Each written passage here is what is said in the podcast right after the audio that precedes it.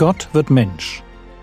Leben und Lehre des Mannes, der Retter und Richter, Weg, Wahrheit und Leben ist.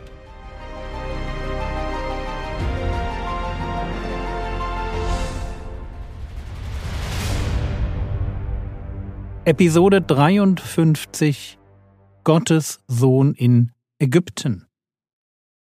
Für mich ist Josef in den Ereignissen, die Matthäus uns beschreibt, der Held.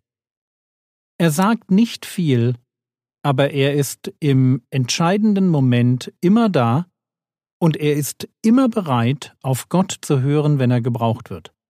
So auch jetzt. Matthäus 2, Vers 13 Als sie, das sind die Weisen aus dem Morgenland, als sie aber hingezogen waren, siehe, da erscheint ein Engel des Herrn dem Josef im Traum und spricht: Steh auf, nimm das Kind und seine Mutter und fliehe nach Ägypten und bleibe dort, bis ich es dir sage. Denn Herodes wird das Kind suchen, um es umzubringen. In solchen Momenten ist Josef genau der Richtige. Matthäus 2, Vers 14 Er aber stand auf, nahm das Kind und seine Mutter des Nachts zu sich und zog hin nach Ägypten. Wie es scheint, heimlich still und leise verschwinden Josef, Maria und Jesus aus Bethlehem. Einmal mehr müssen sie ihre eigenen Vorstellungen vom Leben opfern, um dem Sohn Gottes zu dienen. Es ist womöglich gerade der Moment, wo sie anfangen, wieder etwas Boden unter die Füße zu bekommen. Ein Haus, wahrscheinlich Arbeit, so etwas wie Familienleben und Normalität. Und kaum haben sie diesen Punkt erreicht, da müssen sie schon wieder ins Ungewisse aufbrechen. Und warum? Vordergründig, weil Herodes ihr Kind suchen und umbringen will. Das ist der offensichtliche Auslöser für ihre Flucht. Aber im Hintergrund steht ein anderes Phänomen. Und das hat damit zu tun, dass die Geschichte des Volkes Israel eine große Prophetie auf das Leben des Messias ist. Lasst mich den nächsten Vers vorlesen. Matthäus 2, Vers 15.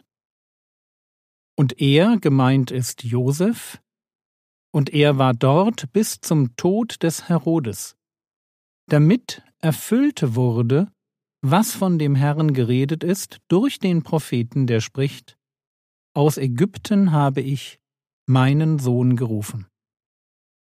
Werfen wir zuerst einen Blick auf das Zitat. Aus Ägypten habe ich meinen Sohn gerufen. Das Zitat stammt aus Hosea Kapitel 11, Vers 1. Dort heißt es, als Israel jung war, gewann ich es lieb, und aus Ägypten habe ich meinen Sohn gerufen. Der Text ist einfach zu verstehen. Es ist eine poetische Beschreibung jüdischer Geschichte.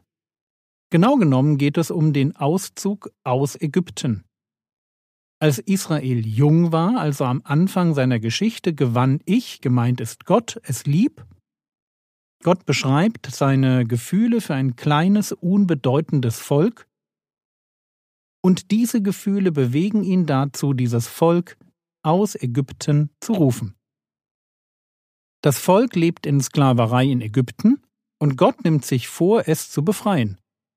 Aus Ägypten habe ich meinen Sohn gerufen. Und warum wird Israel hier als Sohn bezeichnet? Zwei Gründe.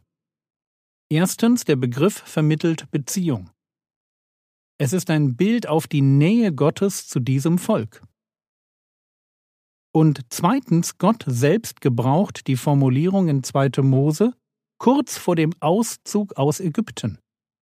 Mose redet dort mit dem Pharao, das ist noch vor den zehn Plagen, und wir lesen 2. Mose 4, die Verse 22 und 23. Und du sollst zum Pharao sagen, so spricht der Herr, mein erstgeborener Sohn ist Israel. Und ich sage dir, lass meinen Sohn ziehen, damit er mir dient.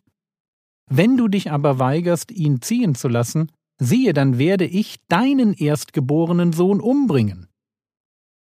Seht ihr das Bildhafte in der Formulierung? Israel als erstgeborener Sohn. Das Bild vom Erstgeborenen betont Status und Beziehung.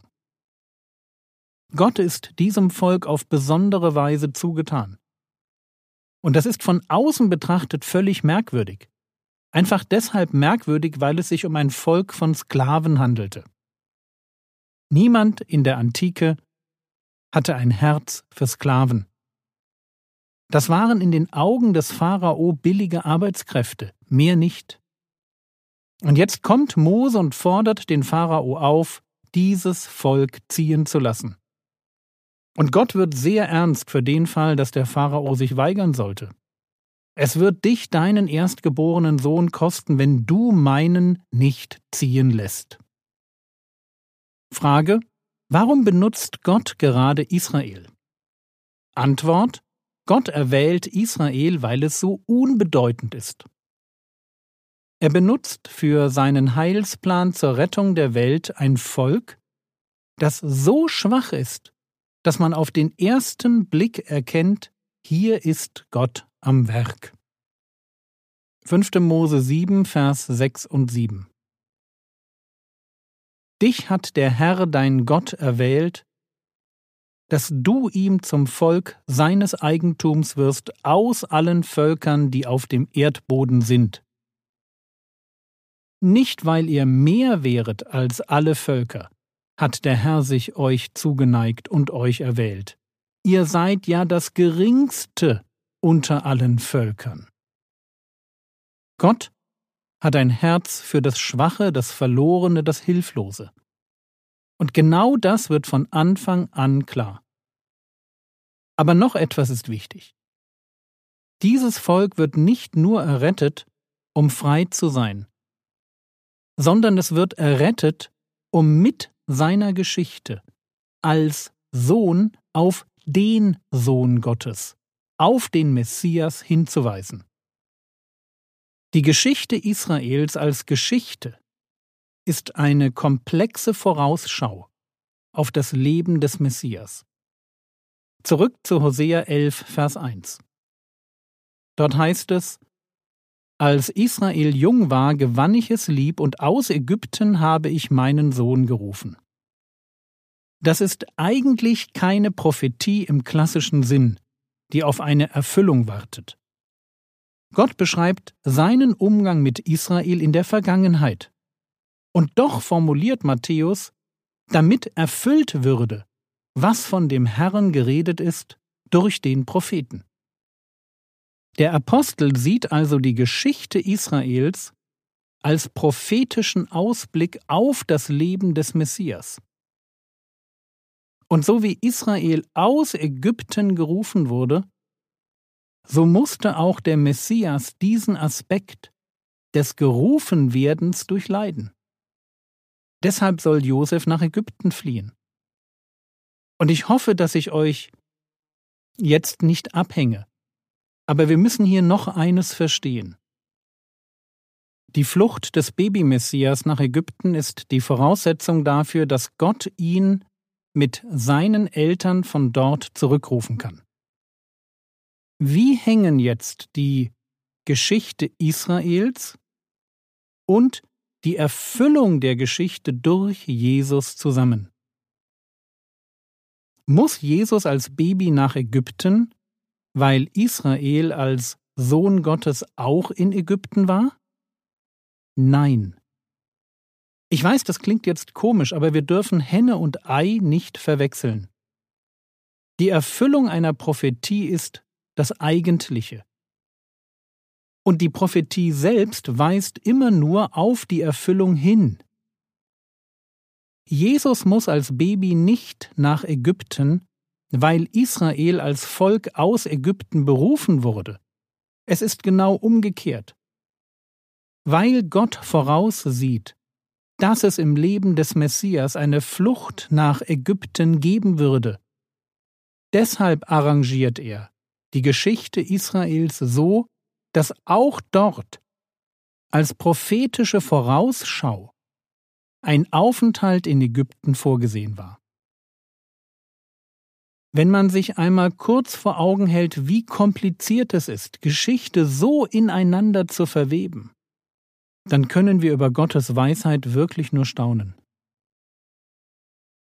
Und das, was wir jetzt über die Zeit in Ägypten gesagt haben, können wir natürlich auf andere Ereignisse übertragen, die uns Matthäus berichtet, auch wenn er nicht ständig davon schreibt, dass sich hier etwas erfüllt. So wie Jesus von Johannes dem Täufer getauft wurde, so ging das Volk Israel durch das Rote Meer und wurde, Paulus verwendet diese Formulierung im ersten Korintherbrief, wurde auf Mose getauft. So wie Jesus 40 Tage in der Wüste erprobt wird und sich gegen den Teufel mit Bibelzitaten aus 5. Mose wehrt, so wird das Volk 40 Jahre in der Wüste erprobt und darf zeigen, wie viel Liebe und Hingabe an Gott, der sie errettet hat, in ihm steckt. Immer ist Jesus mit seinem Leben die Erfüllung und Israel mit seiner Geschichte die Verheißung. Und deshalb kann Matthäus, der, wie es scheint, eine stark jüdisch geprägte Leserschaft vor Augen hat, er kann einen Bezug herstellen zwischen der Flucht Jesu nach und dem Aufenthalt des Volkes Israel in Ägypten.